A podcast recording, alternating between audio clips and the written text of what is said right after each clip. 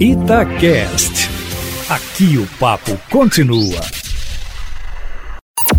Em cima do papo, com Edilene Lopes. O governo do estado deve assinar amanhã acordo com as prefeituras de Belo Horizonte e Contagem para a realização de obras para conter enchentes. O valor previsto é de 298 milhões de reais. A princípio serão 98 milhões para Contagem e 62 milhões para Belo Horizonte. Os valores ainda estão sujeitos à confirmação de orçamentos. Os recursos são para a realização de obras nos córregos Ferrugem e Riacho das Pedras, que fazem parte da mesma bacia. Cada cidade vai vai investir os recursos em seus municípios e o Estado vai ficar com a construção de habitações populares para a população que vive no aluguel social desde 2009. Amanhã também o Estado deve entregar na região, em Contagem, uma escola infantil e um centro de saúde que estavam com obras paradas desde 2016. O acordo será assinado amanhã, Eustáquio Ramos, para as obras de enchentes, mas as obras só podem sair do papel se o projeto do acordo com a Vale, que está na Assembleia Legislativa, for votado, porque esse dinheiro é do acordo que foi realizado em função do rompimento da barragem em Brumadinho. E tudo vai depender, meu amigo, da relação do governador Romeu Zema com a Assembleia, que não anda muito boa.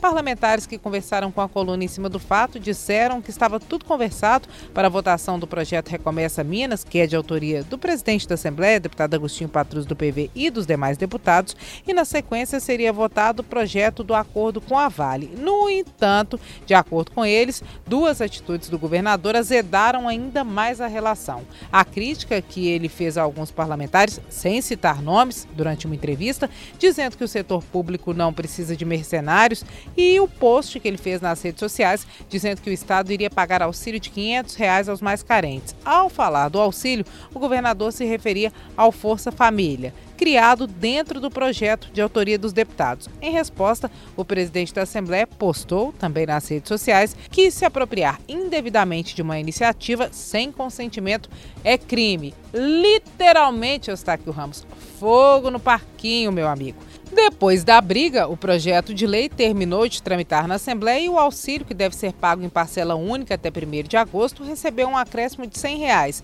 e passa a ser de 600 reais. O governador tem até o dia 21 para sancionar Eustáquio Ramos. Ainda não sancionou. Apesar de estar dentro do prazo, alguns parlamentares avaliam que está demorando e que Zema não faz nenhum gesto para ser amistoso com a casa. Sobre o prazo para o pagamento do auxílio depois da sanção, Fontes ligadas ao governo acreditam que o benefício seja pago apenas no fim do prazo, em agosto, já que o auxílio emergencial do governo federal termina em julho e o governo vai demorar a arrecadar a quantia necessária para pagar o auxílio aqui em Minas, já que ele vem de recursos do refinanciamento de dívidas que também está previsto no Recomeça Minas. De toda forma, mesmo que a previsão seja para agosto, como tem feito com as parcelas do salário e do 13º, o governo dá uma previsão pior, né, Eustáquio, mas acaba antecipando, o que torna o ato bem visto. Para ver o que vai acontecer com Força Família, nós temos que aguardar, meu amigo. Amanhã eu volto, sempre em primeira mão e em cima do fato.